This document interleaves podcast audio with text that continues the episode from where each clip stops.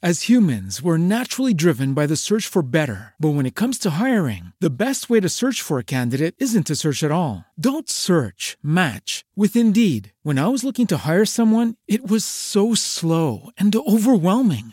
I wish I had used Indeed. If you need to hire, you need Indeed. Indeed is your matching and hiring platform with over 350 million global monthly visitors, according to Indeed data, and a matching engine that helps you find quality candidates fast. Ditch the busy work. Use Indeed for scheduling, screening, and messaging so you can connect with candidates faster. And Indeed doesn't just help you hire faster. 93% of employers agree Indeed delivers the highest quality matches compared to other job sites, according to a recent Indeed survey. And listeners of this show will get a $75 sponsored job credit to get your jobs more visibility at Indeed.com slash podcast. That's Indeed.com slash podcast. Terms and conditions apply. Vuelve en su segunda temporada, un programa que te invita a reflexionar sobre el paso del tiempo. Los años no vienen solos. Con la conducción de las licenciadas Patricia Hidalgo, Judith Jaskilevich y Mónica López.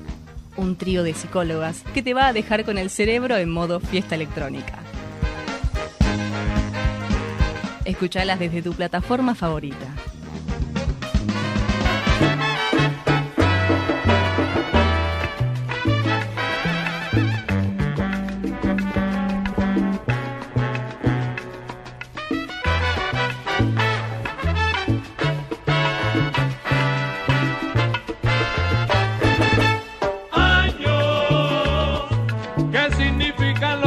Y aún queda por dentro el deseo de vivir.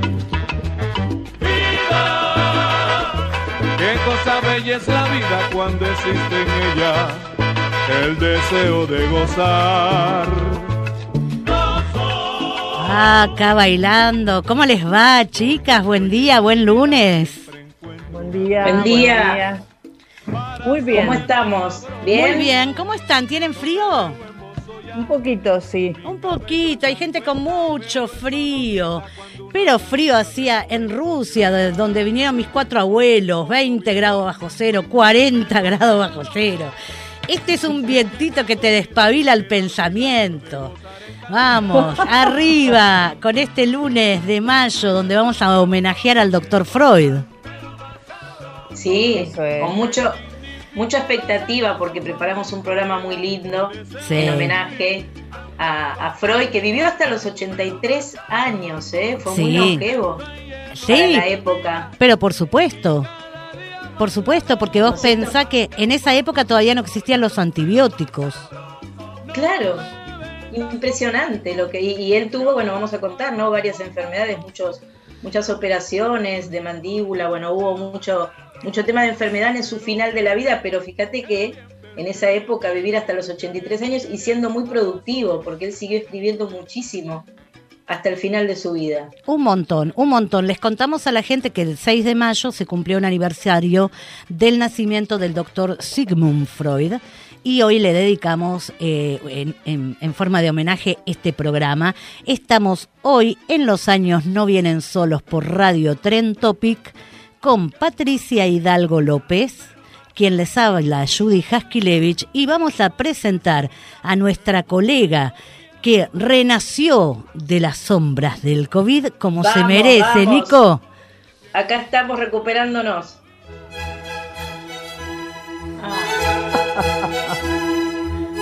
Me encanta. Muy bien, acá estamos con Mónica López. música. Con Qué Mónica lindo. López, aleluya, ha renacido. Hemos renacido. La extrañamos, ¿no, Hemos Patri? renacido. Me hace dar risa, no se murió, está No. viva. No. Una No. experiencia, una experiencia Claro. del COVID eh, que hay que atravesarla, que Claro. todavía la estamos atravesando, pero Estamos qué, muy- qué- qué linda sí. esa música. Estamos muy contentas de tenerte acá, el público también, y te extrañamos mucho, Moni. Así que bienvenida a Los años no vienen solos por Radio Tren Topic. Nos podés escuchar desde nuestro Facebook eh, de Los años este, y también desde la plataforma de la radio. Eh, y también nos podés mandar unos mensajitos, ¿no es cierto? Claro, por supuesto que los escuchamos también, ¿eh? en las plataformas, que nos sigan, que nos vemos. comenten. Muy bien, empecemos, chicas, porque tenemos un montonazo hoy para charlar sobre Freud, su vida, ¿no? Y algunas curiosidades. Un 6 de mayo de 1856. Ustedes saben que yo tuve que ver varias veces la fecha de nacimiento. La tengo en mente, pero la tuve que ver varias veces porque les voy a decir una cosa.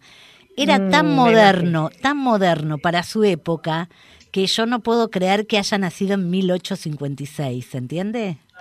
Sí, claro.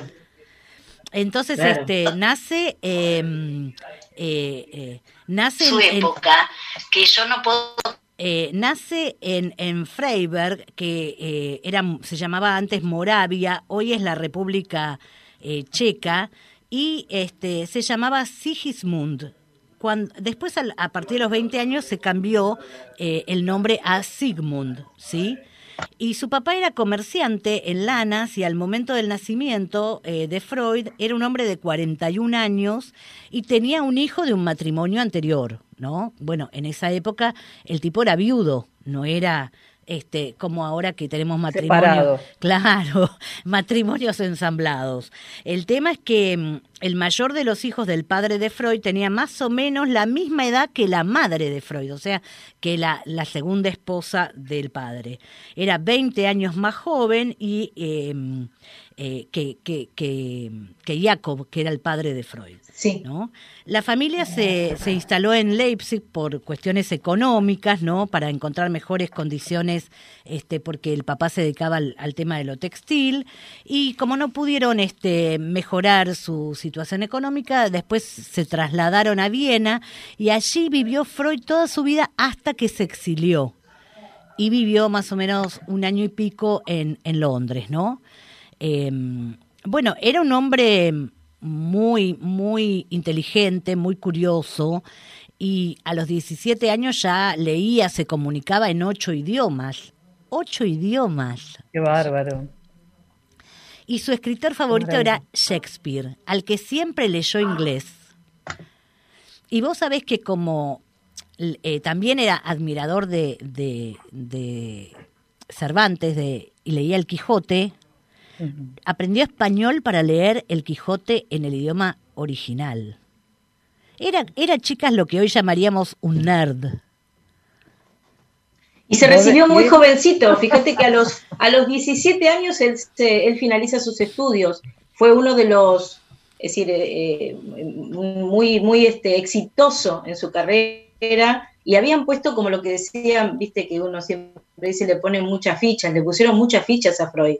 La mamá, ¿no? Es decir, era, era una persona que, que tenía de- de- desde la familia también mucho deseo puesto en ese hijo. Esto que él hablaba siempre, ¿no? El deseo de los padres, de, de cómo, desde la mirada de los padres, cómo el hijo también se va formando, la subjetividad. Él era, él tenía mucho deseo puesto por esa familia. Sí, y por ¿No? esa madre que él era su preferido, obvio, él era su preferido, mi niño de Sí. oro lo llamaba la madre, ahí había un Edipo, Claro, digamos, un Edipo todo, importante. sí, todo lo que él desarrolló después, este, de alguna manera tiene que ver con su historia, ¿no es cierto?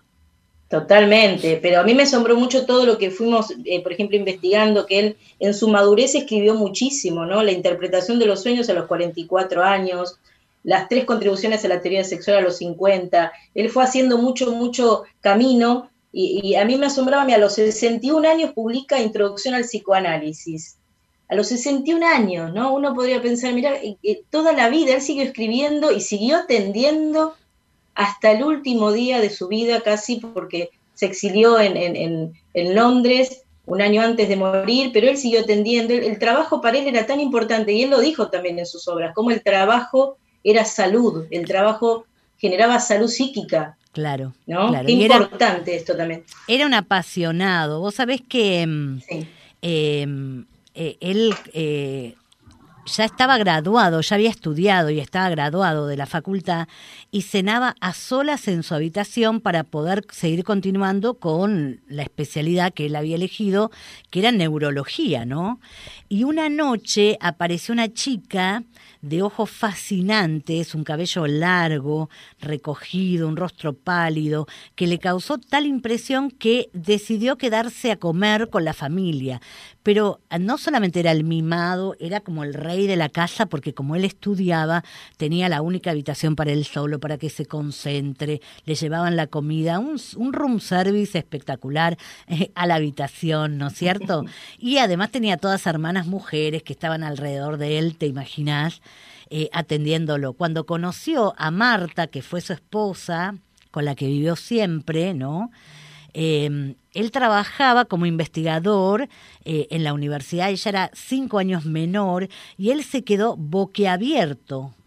Pero la vio, ¿sabes qué? Ayudando a preparar la cena, porque Marta era amiga de una de sus hermanas y este mm, y le invitan a cenar. Entonces la ve y, es amor a primera vista. Él dice que años después él escribe que la vio a ella sentada en la larga mesa en su casa, que hablaba con un encanto sorprendente mientras pelaba manzanas con sus pequeños dedos. Y desde ese día... Vos fijate cómo se enamoró. Sí. ¿De dónde se enamoró? Y ella también se enamoró a primera vista. ¿No? Una amiga de Marta, vos es que hay muchas eh, eh, entrevistas, porque Marta vivió hasta los 91 años, murió recién en 1950, y hay muchos comentarios de, de, amigas de Marta que este, una amiga contó que una de las razones por las que le encontró tan atractivo era que le recordaba a su papá, ¿no?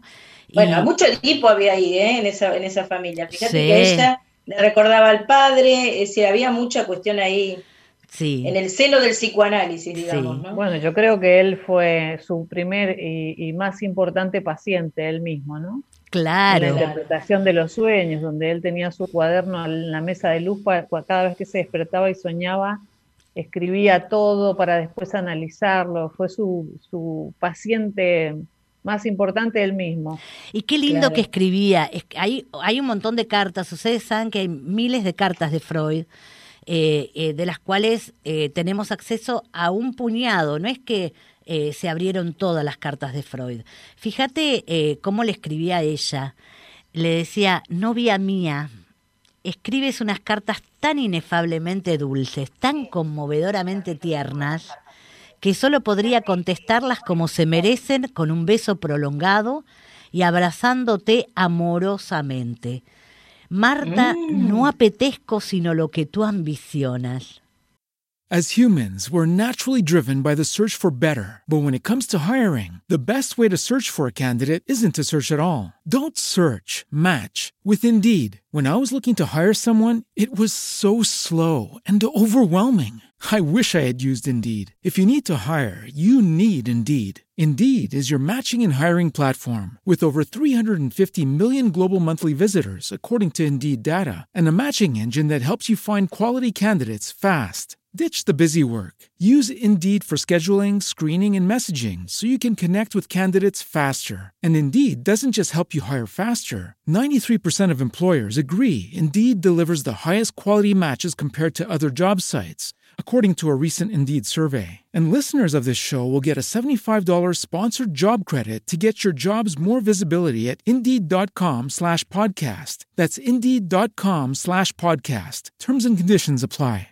¿No se merece tu familia lo mejor? Entonces, ¿por qué no los mejores huevos? Ahora, Egglands Best están disponibles en deliciosas opciones. Huevos clásicos, de gallina libre de jaula y orgánicos de Egglands, que ofrecen un sabor más delicioso y fresco de granja que le encantará a tu familia. En comparación con los huevos ordinarios, Egglands Best contiene la mejor nutrición como 6 veces más vitamina D, 10 veces más vitamina E y el doble de omega 3 y B12. Solo Egglands Best. Mejor sabor, mejor nutrición, mejores huevos. Visita egglandsbest.com para más información. Ah, te derrite eso, ¿eh? ya, te, ya me enamora. Porque ambos, como lo dice. Porque, para ambos, porque me doy cuenta de la insignificancia de otros deseos comparados con el hecho de que seas mía. Estoy adormilado y muy triste al pensar que tengo que conformarme con escribirte en vez de besar tus dulces labios. Qué lindo. Vamos a un Tan tema, romántico. vamos a un te- tan romántico, vamos a un tema musical y volvemos y contamos un poquito de lo que era la vida cotidiana de Freud, la El lado B. El lado B de Vamos. Freud sería.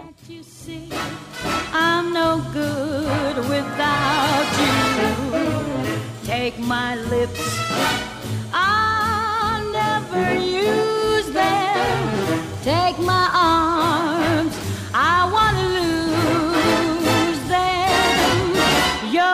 goodbye left me with eyes that cry. Tell me how can I go on, dear, without you? You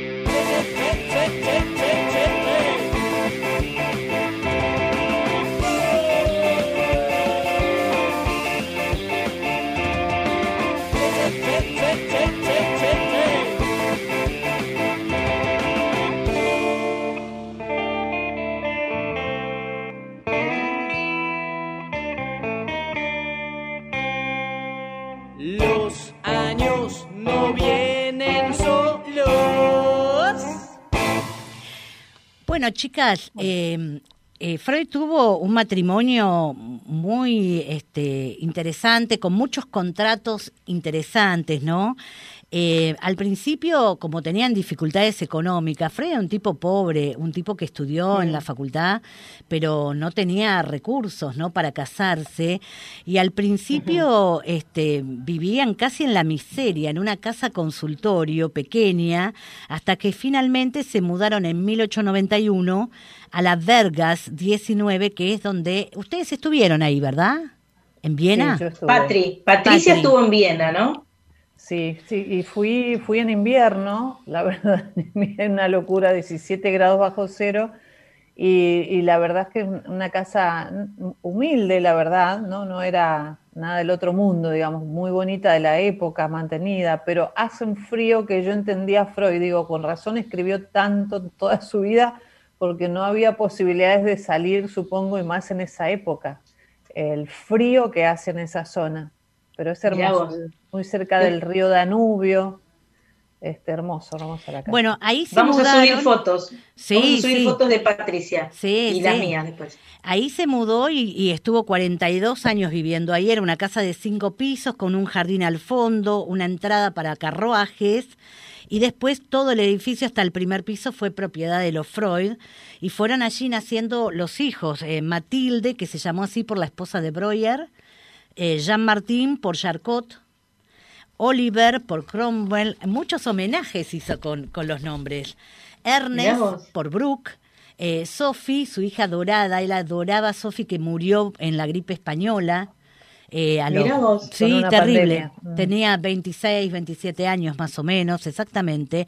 Y Ana, que es su hija menor, que es su compañera, la que eh, lo acompaña, lo admira, ¿no? Eh, intelectualmente, ¿no? Y siguió mucho la línea del psicoanálisis con niños. En Sí. la casa de Londres, que yo estuve hace unos años, que fue la que vivió Freud en el último año de su vida, ahí están todos los elementos y todos los escritos que ella usó.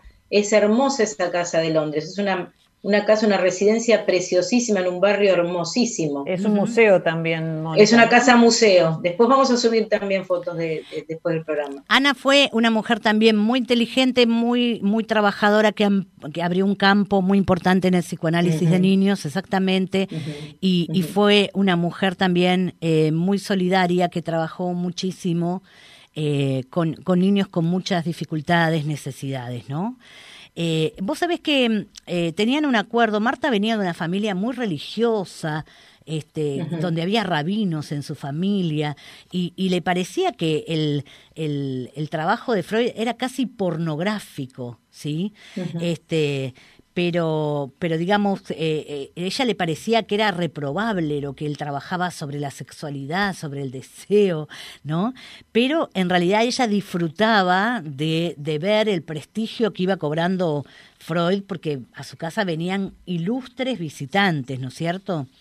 Y, mm, y bueno, eh, eh, vos sabés que vivieron con ellos, eh, vivió con ellos Mina, la hermana de Marta, que pierde a su prometido en, en 1886, más o menos, este, eh, Freud debía tener 30 años, ella pierde a su prometido a causa de la tuberculosis y ella permanece soltera y cuando nace Ana, eh, se muda con, con Marta para ayudarla a- en la crianza de seis hijos De los hijos. y va a vivir Sí. 42 años con ellos y además va a ser secretaria personal de Freud, porque a diferencia de Marta, Mina admiraba muchísimo el trabajo y lo acompañaba eh, en, en viajes, en, en el trabajo, en el estudio, ¿no?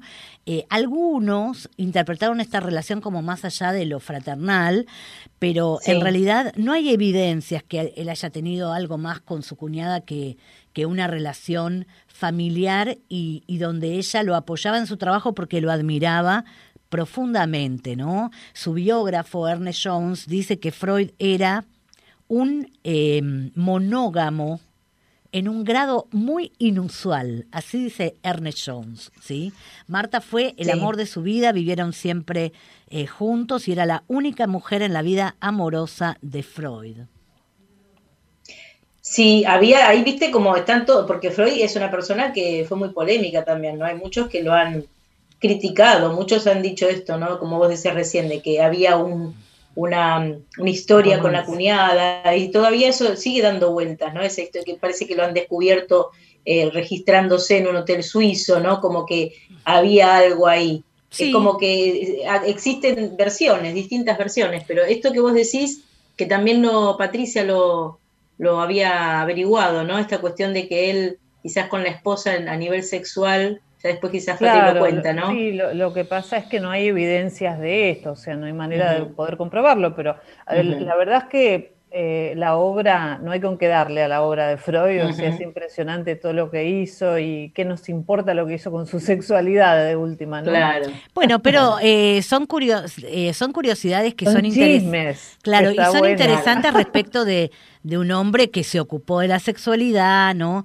Y, y, y en realidad cuando los biógrafos cuentan que él, digamos, a partir de los 40 años eh, se dedicó solamente al trabajo, al estudio, eh, que, digamos, se entregó a la sublimación y casi hizo una, una vida eh, monástica, ¿sí? Eh, llama la atención de un hombre que le dio tanta importancia a, a la, a la sexualidad y que consideraba la sexualidad la raíz de todas las problemáticas psíquicas del- de, sus pacientes, ¿no? Así que a mí me parece que esa curiosidad es, eh, Es eh, válida. entendible, claro, exactamente. ¿Cómo era Sigmund Freud a los 30 años de edad, chicas? Era delgado, medía un metro setenta, pesaba 64 kilos, tenía tez blanca, pelo negro, rizado ligeramente, tenía bigote y barba, y a partir de los 52 años empezó a encanecer. Era pulcro, muy cuidadoso con su cuerpo, con su ropa, se duchaba todas las mañanas con agua fría, no andaba Mm. lloriqueando qué frío, qué frío en Viena. Pero con Bravo. ese frío de Viena se duchaba con agua Sí, fría, mamita. sí. Yo he tenido, he tenido en grupos eh, gente que eran alemanas, este, y, y, y los metían en el agua fría en los ríos, este, cuando eran chicos. Sí, sí, los, es los templaban se así. acostumbran mucho más, sí, es verdad. Te- los templaban así, se duchaba todas las mañanas con agua fría, tenía ordenadas sus dos corbatas, tres pares de zapatos, tres trajes, tres juegos de ropa interior. No es que usaba muchísima ropa, era muy austero, ¿sí? Y combinaba rápidamente, se, se, se vestía, lo visitaba un traje, un sastre que le hacía la ropa medida, este, y también tenía un barbero que venía entre paciente y paciente, este, venía un barbero Sí. a arreglarle la barba, a, a dejarlo prolijo. Y le gustaba mucho caminar, le gustaban los deportes, le gustaba también el ajedrez, nada- nadaba, patinaba, eh, y, y le gustaba el senderismo. Y siempre era muy, muy estudioso. eh, y fue privilegiado por su familia porque él tuvo la única lámpara de corazón de toda la casa, la tenía La él tenía para él. estudiar. Exactamente. Y dice que odiaba la música porque la hermana parecería que la hermana como tocaba el piano cuando estaba estudiando esto lo distraía a él, ¿no? Y excepcionalmente le gustaba oír Carmen o alguna ópera de Mozart, pero le gustaba mucho el teatro, ¿sí? Y la pintura, Sí. el arte, ustedes saben que le gustaba la historia, Sí. la La arqueología, cultura. totalmente, la Claro. cultura, exactamente. Y además le gustaba mucho viajar, mucho viajar.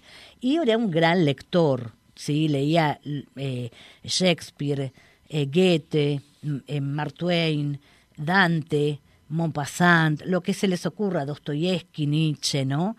Eh, Y Cervantes también, ¿no? Creo que había Sí. aprendido español para, Sí, para- claro. Sí. Claro. Hablaba bajito, hablaba claro, con un lenguaje directo, franco, no diplomático. Era eh, escrutador, era paciente, era muy tenaz, ¿no? Muy tenaz. Y tenía una gran memoria. Ustedes saben que Freud daba conferencias de dos horas eh, perfectamente, eh, sin consultar un solo papel, con perfecta hilación, ¿sí? Ah, increíble eso. Sí, sí, sí, un, gran orador y además tenía una pluma, escribía maravillosamente Freud. La verdad que es muy amable leerlo, ¿no? Sí, ¿Y sí. cómo era un día de trabajo en la vida de Freud? Bueno, empezaba a las siete y media de la mañana con la ducha fría, desayunaba ligero, el, paciente, el primer paciente llegaba a las ocho de la mañana, eh, siempre vestía de levita Freud y atendía 55 minutos exactos a cada paciente. Eso Eh, fue un dispositivo que sigue manteniéndose aún hoy en día. En el 55 psicoanálisis, sí, claro. Claro. Eh, y mm, a la una almorzaba con toda la familia. Este, no, toma, no, no, no era bebedor, rara vez tomaba una cerveza.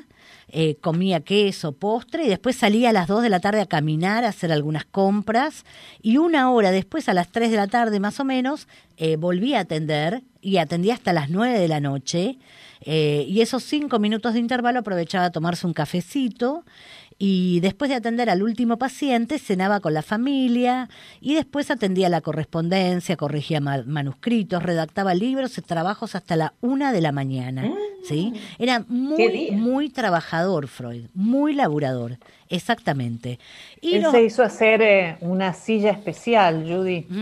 Este, una silla especial porque pasaba tantas horas sentado. Claro, como Eh, nosotros con la hizo compu. Claro, Claro. exacto. Pero hizo eh, justamente bien ergonómica y a las necesidades de su cuerpo, ¿no? Por eso es la típica silla que se ve en algunas fotos, aparte del diván. ¿Qué diría Freud del Zoom, ahora? ¿Qué diría? Que estamos todos Mira, los con lo en pandemia atendiendo con, por Zoom. Bueno, con lo moderno que era, seguro que hubiese, a lo mejor hubiese sido el primero en usarlo, ¿eh? Y ya Yo estaría sí. escribiendo, escribiendo investigaciones sobre Los efectos. atención a través del Zoom, no tengo duda. Bueno, además de todo este, eh, este cronograma de trabajo que les cuento, los miércoles, a, eh, a partir del año 1902, inauguran los, las reuniones de los miércoles. En principio eran cinco miembros, este, y después ya fueron eh, un círculo de 22 miembros y se funda la Asociación Psicoanalítica de Viena, ¿no? Y allí Marta, después de las 10 de la noche, servía café, cigarri- cigarros. eh, Esto en 1900, 1910, ¿no? 1900, antes, 1902. Ah, 1902. 1902, mirá vos. A partir mirá de vos. 1902 y se empiezan a reunir, en 1908 ya empiezan a fu- funda el círculo de, de psicoanalistas, ¿no? El Y- living está exacto, Judy. El living donde se empezaron a juntar los primeros está en la casa de Freud, ahí en la Vergase, y está exacto, los sillones son los mismos, la verdad que es impresionante visitar eso. Y después este, está la sala de espera y después a continuación su consultorio. Bueno, este, en realidad se reunían como, eh, eh, hablaban cuestiones que tenían que ver con el, el, psicoanálisis, pero también hablaban sobre sus problemas personales, revelaban sus conflictos internos, eh, confesaran, eh, confesaban eh, fantasías, reminiscencias sobre su familia y este, después de cada reunión se llevaban los protocolos de las reuniones, ¿no? Los estudiaban, los devolvían. Había un trabajo posterior a esas reuniones donde iban presentando las cosas que iban estudiando, ¿no? Y todos opinaban, pero cuando aparecía la opinión de Freud, cuando Freud iba a a opinar sobre alguna cuestión, había muchos registros de la felicidad o de la alegría que sentía el expositor cuando Freud tomaba algo como relevante de lo que él había dicho, ¿no? Que estaba de aquellas ideas que eh, estaban germinando. ¿Sabés que me hacen acordar las supervisiones, a los trabajos de supervisión, ¿no? Estas reuniones. Estaban, era como una mirada de un otro sobre el mismo trabajo. Qué lindo esto. Claro, claro. Claro, fue, la verdad que fue un hombre muy moderno, muy moderno. Muy bien, vamos a un temita musical y volvemos con Cerebreando. Pero espérame, espérame un minuto, Judy, vamos a saludar a la gente que hay un Ah, dale, dale. En Facebook tenemos Vera Segal, Valeria Burlot, Silvia Broski, saludan muchos a Mónica, le dan la bienvenida, que volvió. Y les doy un abrazo a todos, les agradezco muchísimo a todos. Sara Winogran, también buena vuelta a Mónica. María Cristina García, también saluda a Mónica, me alegro que te recuperaste, te dicen. Eh, Silvia de la Romana, eh, Patricia Stoiler, Miguel Ángel Smock, Carmen Haddad, Marta Rusin, bueno, un montón de gente que está ahí escuchándonos en este momento, disfrutando, dicen, de, la historia de Freud. Este, y pidiendo si podemos hablar de Van Gogh, de otros, de, ah, de Pichon Rivière, de Pichon Rivière, sí. Bueno, y después decía Miguel, Miguel Ángel Smock dije, si pertenecía a otro tiempo era bastante machista, ¿no? Pregunta. Estaba en otro contexto Freud, ¿no es cierto? Fue eh, un hombre que fue criado en otro contexto, donde también, como decías antes, fíjate que la familia le puso muchas fichas a él, que era el varón, ¿no? De la familia seguramente que, tiene que ver con el contexto de crianza. Quizás su crianza fue machista, pero vos sabés que él no era un machista, era un hombre muy amplio. Eh, en muchos sentidos para su época, consideremos eh, su época y lo que era la, la educación, la vida, los valores.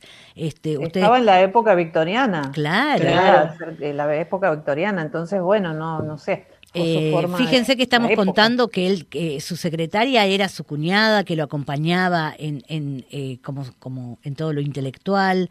Eh, él tuvo una hija, su hija menor, que también este, fue una profesional como él. En esas épocas las, las mujeres tampoco entraban mucho al estudio ni tenían profesiones liberales.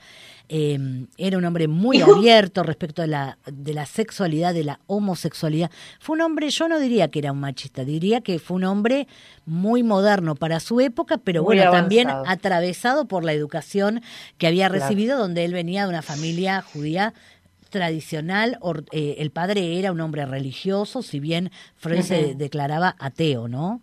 Sí, Moni. As humans, we're naturally driven by the search for better. But when it comes to hiring, the best way to search for a candidate isn't to search at all. Don't search, match with Indeed. When I was looking to hire someone, it was so slow and overwhelming. I wish I had used Indeed. If you need to hire, you need Indeed. Indeed is your matching and hiring platform with over 350 million global monthly visitors, according to Indeed data, and a matching engine that helps you find quality candidates fast. Ditch the busy work. Use Indeed for scheduling, screening, and messaging so you can connect with candidates faster. And Indeed doesn't just help you hire faster. 93% of employers agree Indeed delivers the highest quality matches compared to other job sites, according to a recent Indeed survey. And listeners of this show will get a $75 sponsored job credit to get your jobs more visibility at Indeed.com slash podcast. That's Indeed.com slash podcast. Terms and conditions apply. Lucky Land Casino asking people what's the weirdest place you've gotten lucky? Lucky? In line at the deli, I guess? Aha, in my dentist's office. More than once, actually. Do I have to say? Yes, you do. In the car before my kids' PTA meeting. Really? Yes. Excuse me, what's the weirdest place you've gotten lucky? I never win and tell. Well, there you have it. You can get lucky anywhere playing at LuckyLandSlots.com. Play for free right now. Are you feeling lucky? No purchase necessary. Void where prohibited by law. 18 plus. Terms and conditions apply. See website for details. No, esto que decís es importante porque él luchó mucho también por el tema de eh, la represión, la sexualidad, por esta represión que imperaba en ese momento, en la época victoriana, con las mujeres, y cómo eso generaban síntomas, ¿no? Y generaba muchas enfermedades. Justamente él desde un lugar eh, de varón este, luchó mucho con eso. ¿no? Pudo destrabar muchas cuestiones que tenían que ver con los síntomas que generaba esa cultura que era muy opresora, muy de reprimir. Eran y de no miradas, poder- eran miradas de ese momento, ¿no? Hoy día seguramente sería sorprendente para él el avance que hay, pero para, para Freud en esa época una mujer entrada en años tenía 25 años, 27, Claro. ¿no? Esto Claro. cambió por suerte, pero bueno, Claro. era la época en la que estaban. Totalmente. Muy bien, ahora sí vamos a un tema musical y volvemos con Cerebreando. blue moon. Saw me standing alone without a dream in my heart, without a love of my own. Blue moon, you knew just what I was there for. You heard me saying a prayer for someone I really could care for. And there suddenly appeared before me the only one my arms will ever hold. I heard somebody whisper, please adore me. And when I looked, the moon had turned to gold. Blue moon, now I'm no longer alone without a dream in my heart, without a love of my own.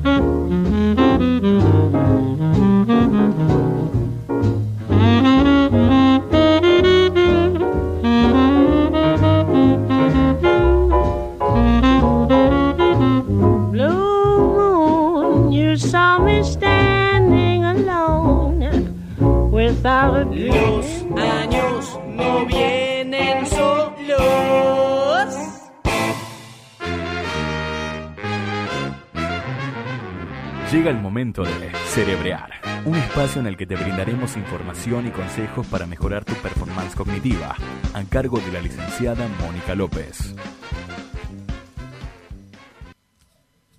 Bueno, acá estamos con Cerebreando y les quiero contar algo acerca de lo que Freud eh, contribuyó con el tema de los olvidos, ¿no?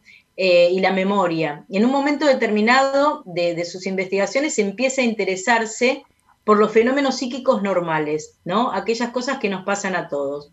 Y es ese momento donde empieza el interés por los sueños, los olvidos, el chiste. De ahí surgen las obras más importantes como son la interpretación de los sueños, psicopatología de la vida cotidiana, el chiste y su relación con el inconsciente. Y él estudia la neurosis para llegar al conocimiento del funcionamiento psíquico del hombre, entre comillas, sano. Y él dice que todos somos en definitiva neuróticos, ¿no? Él habla del el olvido también, del interés de los fenómenos psíquicos normales está el olvido. Y estudia la memoria y uno de los principales efectos, el olvido.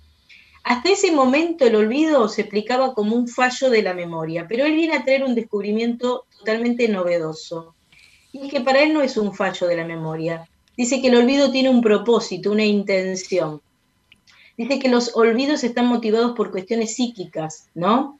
Entonces él dice, bueno, hay un olvido de propósitos o de intenciones que tienen que ver con un motivo oculto, un motivo que, tenemos muy como de manera inconsciente, ¿no? Y él, por ejemplo, dice olvidar una cita con un médico, olvidarme que tengo que hacer un trámite, olvidarme de algo, de, encontrarme con una persona. Dice, algo ahí hay, ¿no? De lo que a lo mejor no me, no me agrada o algo que estaría como oculto, que hace que ese olvido suceda.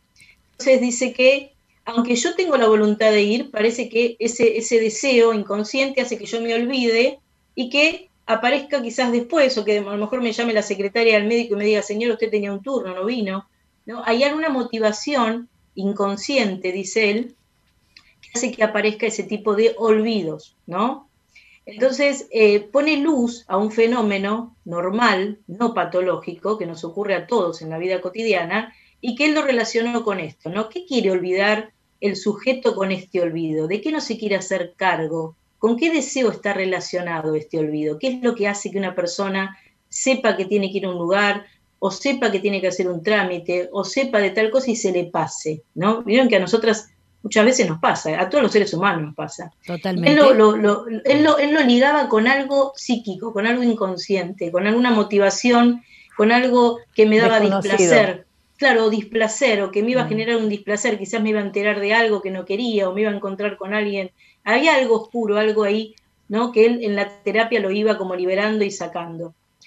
Y otro tipo de olvidos que también él menciona es el olvido de nombres propios, ¿no? Lo que se conoce con el fenómeno de la punta de la lengua. Sí. Entonces, acá él dice que este olvido se produce cuando uno, bueno, quiere reproducir el nombre de una persona o de un lugar en particular y no accedemos a esa palabra, ese, a esa palabra, nos provoca mucha impotencia, Estamos seguros, dice, de conocerlo a la perfección, pero no nos viene ese nombre, ¿no? Y en muchas ocasiones, después del olvido viene, dice él esto, ¿no?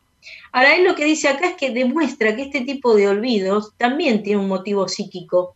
Y dice que el motivo es el deseo de olvidar otro recuerdo, muy distinto de ese nombre olvidado, pero que se haya como asociado a ese nombre. Es como que ese nombre me tracciona a un recuerdo que yo no quiero, no quiero que me venga. Entonces aparecen otras palabras sustitutas a esa palabra original que yo quiero recordar, ¿no? Y es como que me desvían, se produce como un desplazamiento, dice ¿no? Entonces, de esta manera, dice, los nombres sustitutos que aparecen no son ya tan injustificados. ¿Por qué? Porque aluden a lo que se quería olvidar como lo que se quería recordar. Es como que va entre medio, está cabalgando entre medio, porque esa palabra tiene algo de ese nombre, pero no totalmente el nombre. Y hay un ejemplo que él habla que es el de Signorelli, que es un ejemplo muy famoso para los que estudiaron psicología y psicoanálisis. Sí, ¿no? claro. El, ejemplo de Signorelli, él cuenta, bueno, eh, eh, que en una ocasión él se esforzaba en recordar el nombre de un artista cuya pintura se titula las cuatro últimas cosas que se encuentran en la capilla de Orvieto. Y lo que ocurre es que en su memoria llegan otros nombres. Llega el nombre Botticelli y el nombre Voltrafio, que al reconocerlos como erróneos se da cuenta del error y empieza a hacer todo un rastreo y un análisis, lo va llevando ¿no? a muchas cuestiones que tienen que ver con una cadena de asociaciones que él hace, ¿no? Era un viaje que él hacía de Ragusa a Herzegovina, y después empiezan a aparecer costumbres de los turcos en Bosnia y en, Herzegovina. Son todas asociaciones que, él hace, asociaciones que él va sexualidad, Claro, con sexualidad y muerte. Te leo estas dos asociaciones para que entiendas. Dice que los turcos se muestran llenos de confianza con el médico y resignación ante el destino. Cuando se les anuncia la muerte de un ser querido, contestan, Señor, Her, ¿qué le vamos a hacer? Y los turcos sobreestiman el papel sexual en el que la vida pierde su valor cuando la sexualidad deja de ocurrir. Y también dicen Señor, Her, cuando eso, la sexualidad no funciona, la vida no tiene sentido. A él se le aparecen estas dos cosas, sexualidad y muerte, con todas esas palabras. Hace toda una asociación. Y lo que él llega a entender es que para que un nombre sea olvidado tiene que entrar en relación con un tema perturbador para el propio sujeto. Y entonces aparece lo que llama la represión, el mecanismo de la represión. Reprimo ese nombre porque me genera angustia, porque me genera displacer, porque me lleva a temas que me hacen mal, entonces lo reprimo. Es todo él da todo un sentido y el olvido, de hecho, es muy importante para las terapias, porque en las terapias uno se da cuenta mucho cómo la gente a veces olvida cuestiones de su pasado, ¿no? O cuestiones que son, fueron muy emocionalmente impactantes para esa persona y por eso no vuelve, no, no aflora eso, ¿no? Entonces hay que hacer todo un trabajo para que eso vuelva al aquí y ahora y se pueda poner en presente y se pueda resignificar. Así que el olvido me pareció importante tratarlo porque en realidad nosotros tenemos ahora el olvido más desde el punto de vista neuropsicológico, ¿no? Y él le dio todo un sentido y tiene un papel muy importante dentro de su teoría, ¿no? Los sueños, el olvido, los fallidos, es muy los recuerdos encubridores. Claro, es muy importante esto porque no todo eh, olvido implica deterioro cognitivo ni una problemática cognitiva. Acá lo que Freud dice es que hay olvidos que hablan, ¿no? De un este, una metida de pata del inconsciente y que tienen un sentido muy interesante, muy interesante. Y cuando los olvidos son repetitivos, porque también uno, él lo que decía es que cuando sistemáticamente uno olvida sobre un determinado tema, sobre una determinada cuestión, cuando ese olvido ¿no? Es un olvido que tiene, que, se repite durante mucho tiempo. Entonces, eh, aún hoy en día, es decir, hay, que, a veces uno se da cuenta, ¿no? De en su, en su día a día, de qué cosa, por qué se olvida de tal cosa. Porque si uno sabía perfectamente que tenía que ir a tal lugar, o por qué se te olvidó y se te pasó presentar un trabajo y no te presentaste a tiempo un examen, o por qué, qué es lo que pasa y qué motivación inconsciente hay que hace que vos no quieras, o muchas veces hay autoboicot, ¿no? Hay un montón de cosas que pueden pasar. Pero está, es interesantísimo también el tema del olvido y de cómo lo trata Freud. Muy bien. Así que bueno, por hoy los dejo con este, esta idea del olvido y le paso a Patri la posta. Muy bien, vamos directamente con la presentación de Patri eh, de la columna. Vamos. A continuación, hablaremos de seducción, erotismo y sexualidad, porque de eso sí se habla. Con la licenciada Patricia Hidalgo, nuestra psicóloga y sexóloga del programa. Bien, eh, la columna de sexualidad, de eso sí se habla hoy, traigo los destinos del deseo, ¿no? Porque si hablamos de Freud tenemos que hablar de sexualidad. Cuando pensamos en Freud pensamos en muchas cosas, en el inconsciente, en el significado de los sueños, en la represión, en la neurosis y, como no, en la sexualidad. Eh, estos son algunos de los conceptos que forman parte de la teoría psicoanalítica de Freud. En un momento de su importante carrera, Freud da el primer gran salto cuando postula que si no había una causa orgánica en los síntomas que surgían en los pacientes, entonces debería haber una causa psíquica.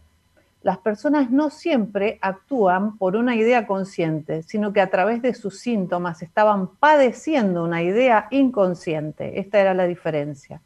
Había algo reprimido que podía estar causando trastornos psicológicos. Así aparecen en aquella época, y nos va a sonar esto a todos, el ello, el yo y el superyo. Puesto que en la teoría freudiana el yo, este que les está hablando en este momento, mi yo consciente, Patricia, no es un alma o sustancia eterna o autónoma, sino que es un producto frágil de la tensión dinámica entre el ello, que tironea y pide desde el instinto satisfacerse, y el super yo, que se impone. ¿Desde dónde? Se impone desde donde se depositan las normas sociales y morales, que fui incorporando, que fue incorporando este yo durante toda la vida, ¿no? Como por ejemplo, ¿qué van a decir los vecinos?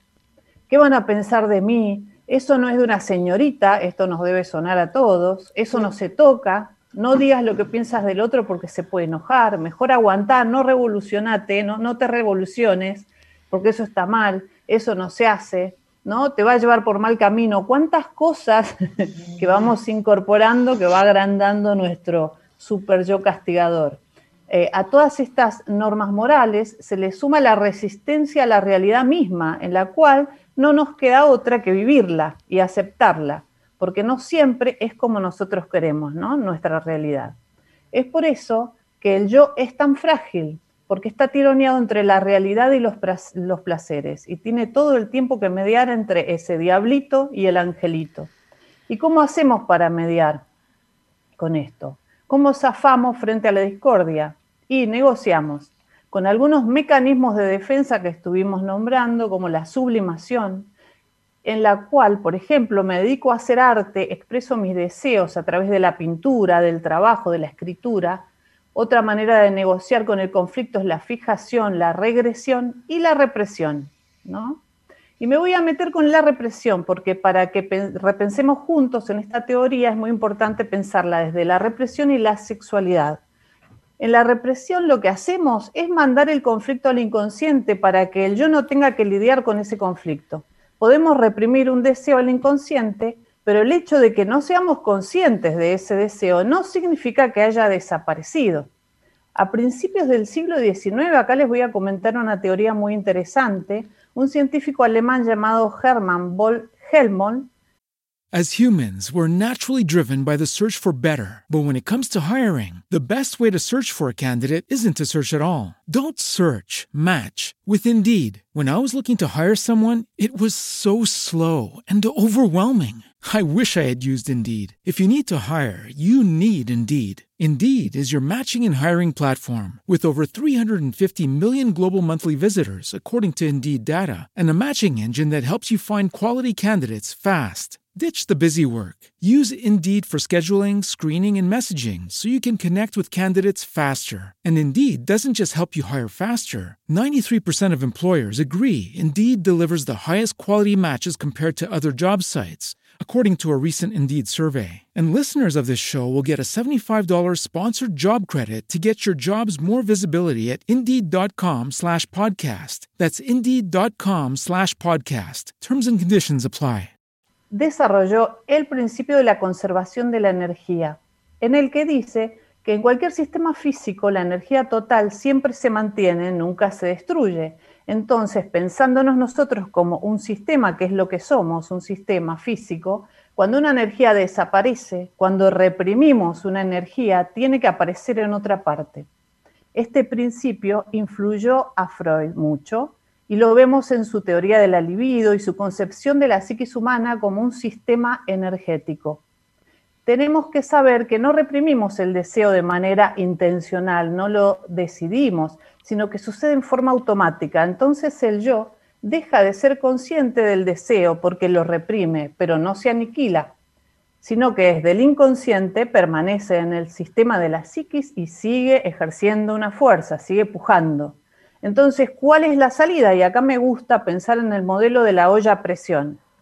Vamos a pensar en cuando cocinamos con una olla a presión, vieron que tiene una válvula de escape. Bien, eso es lo que impide que explote o reviente la olla a presión. ¿Qué hace nuestra psiquis? Comparándola con la olla, ¿cuál sería la válvula de escape? Una sería, una de las cuestiones, eh, sería los sueños, porque el dormir mi yo consciente no está activo cuando yo duermo, está dormido. Entonces se produce un sueño, que es la representación, como decía Freud, de los deseos. Así es como los deseos reprimidos pueden presentarse sin que haya conflictos. El deseo aparece de forma disimulada y logra descargarse como en la vida normal. Pero a veces el sueño no alcanza para descargar el deseo. Otras formas de válvula son, por ejemplo, lo que comentaba Mónica recién, los chistes, los olvidos, los actos fallidos. Cuando decimos, uy, se me escapó, no quise decir tal cosa, ¿no? Ahí está el inconsciente hablando, saliendo. Las válvulas de nuestra olla a presión donde se cruza el deseo son las que Freud denominó formaciones del inconsciente. Repito, las válvulas son sueños, actos fallidos, olvidos y sobre todo los síntomas. Son las cosas en las cuales se apoya el analista para ayudar al paciente a disipar estos conflictos que se producen, siendo el deseo reprimido el motor. La libre asociación es una forma de evitar la censura del superyo y dar con aquello que está causando el síntoma o el problema. Las representaciones tienen que ver con nuestra vida adulta, las represiones, perdón, pero también con el desarrollo del infante. Y acá viene lo escandaloso para la época de Freud. Desarrolla su trabajo por el énfasis que ponía en la sexualidad como clave para entender la vida psíquica. Freud otorga obviamente una importancia central a la sexualidad, especialmente en el desarrollo infantil. Él entiende la sexualidad de una manera amplia y esto es muy importante, ¿no? la sexualidad y cualquier tipo de placer que pueda derivarse del cuerpo, no solo el placer estrictamente genital. En el desarrollo de la sexualidad, él plantea cinco etapas. La primera es la oral, donde el niño experimenta placer al chupar, sea el dedo o el seno de la madre. La segunda etapa es la anal, donde el placer está en el control de fínteres. La tercera es la fálica, que va más o menos de los 3 a 6 años, y la zona erógena son los genitales. En esta etapa está el complejo de Edipo. La cuarta etapa es la latencia, que va de los 6 años hasta la pubertad. Y por último está la etapa genital, que va desde la pubertad y nos acompaña, y hago paréntesis, durante toda la vida adulta, hasta la muerte. Para que el ser humano llegue a esta última etapa debe haber pasado por las cuatro anteriores, sin quedarse fijado en ninguna de ellas. Lo importante es pensar que la sexualidad nos acompaña desde el momento de nuestro nacimiento y termina cuando dejamos de existir. No tiene fin, no tiene edad y, también es importante pensar la sexualidad como mucho más allá de lo genital que lo desarrolla Freud. Y con esto podría contarles algo que se rumorea, ¿no? Esto que nos interesaba de los chismes, que se rumorea del mismo doctor Freud, eh, que cerca de los 40 años aproximadamente abandonó su, su genitalidad, pero de alguna manera su sexualidad siguió desarrollándose a través de sus pasiones, como la escritura, las conferencias, la atención a pacientes, la seriedad con la que tomó su trabajo. Fue un apasionado y acá podemos pensar en los destinos del deseo, en los destinos de la pulsión a través de la sublimación, ¿no? Como la sexualidad hasta en un proyecto este, puede estar derivada y puede disfrutarse, ¿no? Está la sexualidad en todo esto. Esto es solo un supuesto, lo que les cuento de Freud, que abandonó la sexualidad, no tenemos certeza porque Freud no vive para poder preguntarle, pero es muy importante, digo, tener en cuenta que la sexualidad es mucho más, va mucho más allá de lo genital y nos acompaña toda la vida. Mientras hay deseo, hay sexualidad. Hay sexualidad y si hay sexualidad es porque estamos vivos, no acaba nunca. Esta es mi, eh, mi aporte, mi columna de sexualidad de hoy. Me encantó, me encantó. vamos, vamos a un tema musical y venimos para el cierre, chicas, ¿sí? Vamos. Ah.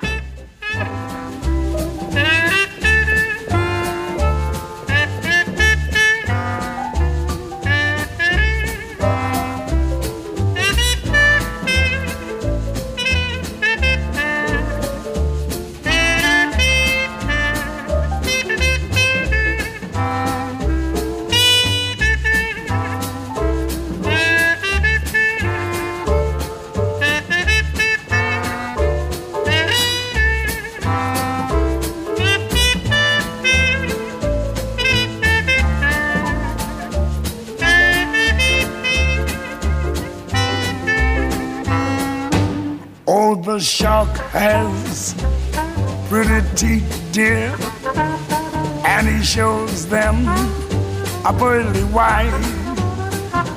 Just a jackknife has Mac Heat, dear, and he keeps it out of sight.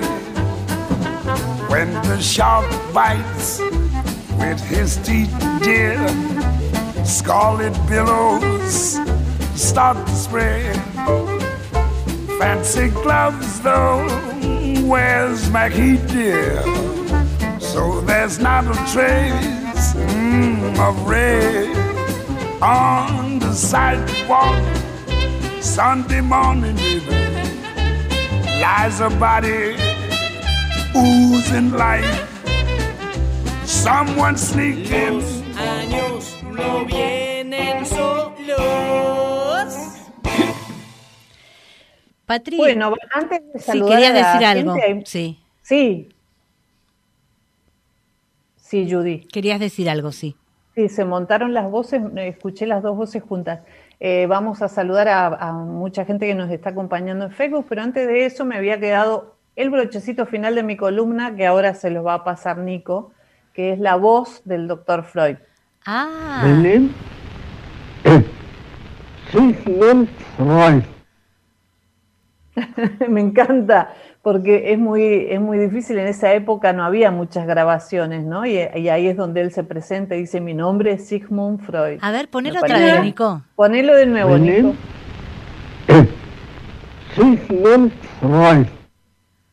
Mm, el acento que como- tiene bien, acento como- europeo, como a no sé, una cosa medio dura parece. Austríaco. Sí, claro. austríaco, austríaco. Muy bien. ¿Quién nos acompaña?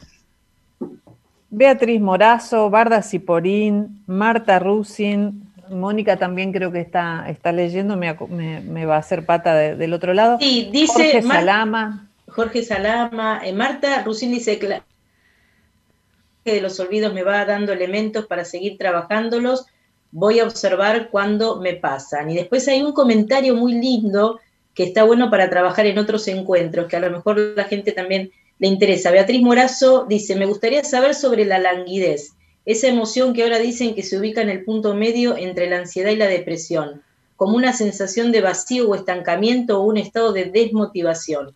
En esta situación que estamos atravesando creo que es común. Vamos a hablar próximamente de todos estos temas. vamos a averiguar. ajá. Amanda Rivas, Berta Keldman, Beatriz Morazo, bueno, creo que la nombré, Barda Ciporín también, eh, Cecilia Ruite, bueno, un montón de gente se sumó ahora, Laura Joffre, ¿se pronuncia así, Judy? Joffre. Jofe. Jofe. Jofe, ah, Laura Jofe, perdón Laura.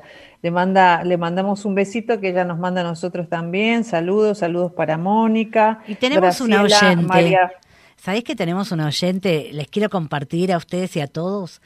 Eh, tenemos una oyente que dice que está muy agradecida porque le hace muy bien esta hora con nosotras, chicas. Para mí esto vale, es felicidad para toda la Bien, semana. Nos hace bien a nosotros también. Totalmente, escucharla. Claro. totalmente. Edgardo Di Virgilio le manda saludos a Mónica, bienvenida de vuelta. Di Virgilio. Edgar, Edgar, un abrazo enorme a Edgar. Qué lindo, muy lindo. Isidoro Bronstein, bueno, un montón de gente acompañándonos. Genial. Un abrazo genial. a todos. Muy bien. Bueno, chicas, quería comentarles este mm, eh, algo de, de los últimos años de Freud, ¿no? Porque él vivió, estuvo enfermo más de 16 años, tuvo más de 30 operaciones. Desde 1923, cuando se le diagnostica a Freud cáncer en el paladar, eh, tanto Marta como Ana Freud no se separan de él hasta, hasta el final, ¿no? Eh, él tuvo que salir de Viena en el año 1938. Tuvo una, una vejez difícil, ¿no? O sea, eh, y la verdad que fue un hombre brillante, inteligente, revolucionario en un tiempo muy difícil, ¿no? Porque ustedes piensen eh, que fue una época muy dura, vivió la Primera Guerra, eh, la posguerra y vivió el inicio, ¿no? Eh, del nazismo. Eh, en 1938 él tiene que salir de Viena, de, después que eh, Austria eh, se anexara a la Alemania nazi, y por su conducción de judío fue considerado eh, enemigo del régimen del Tercer Reich. Y mm, sus libros fueron quemados públicamente, junto con los libros de Einstein, por ejemplo, de Thomas Mann, de muchos eh, intelectuales, científicos, pensadores judíos que eran considerados enemigos ¿no? de la raza aria por el Tercer Reich. Y mm, detuvieron al hijo, a uno de los hijos, a Martin, y además este también detuvieron a Ana y la sometieron a un interrogatorio. Y a partir ahí eh, Freud todavía conservaba la esperanza de que iba a ganar la sensatez y que no iba a ascender el nazismo y a ni imaginaba él lo que lo que iba a ocu- ocurrir. De hecho sus hermanas fallecieron no en Sí. campos de concentración. Eh, pero a partir de la detención el interrogatorio de Ana y de, de- de su hijo Martin eh, él se dio cuenta que tenía que irse de Viena. Fue muy doloroso para él y pudo viajar a Londres porque, bueno, a, a partir de, del psicoanálisis, de, de la, interna- de la internaliza- internacionalización del psicoanálisis, ¿no? En Estados Unidos, ayudaron, en Inglaterra. lo ayudaron a él. Claro, lo ayudó especialmente eh, Marie Bonaparte, que era que fue paciente de Freud, que, era sobrina nieta de Napoleón, eh, lo ayudaron económicamente y con los documentos para poder salir de Viena, ¿no? Y el exilio marcó, ¿no? El último año de vida del creador del psicoanálisis, que él quería lograr morir en libertad y eso fue lo que logró en Londres. Bueno, chicas, se nos fue, se nos voló este programa, como siempre, todos fue, los fue. lunes. Estamos muy contentas de tenerte Teníamos nuevamente. tantas cosas para contar, un montón Sí, de cosas bueno. para contar. Para el, para el todavía, 23 de septiembre, para, para el 23 de septiembre, el día que falleció, vamos a hacer otro programa donde nos quedó todo lo que nos quedó en el tintero. Porque él habla mucho de la cultura, del malestar en la cultura. Y dijo, hemos muchos- evolucionado, hemos evolucionado como cultura porque hoy queman mis libros, pero en otra época me hubiesen quemado a mí. Exactamente, hay que gran frase hablando, de Freud. Chicas, nos despedimos, le recordamos a la gente que nos pueden escuchar nuevamente a través de las distintas plataformas, en Spotify, en la plataforma de la radio, ¿sí? Y nos despedimos Facebook. hasta el próximo lunes de este programa que dimos en llamar Los años. ¿No vienen? Solos. Chau, chau.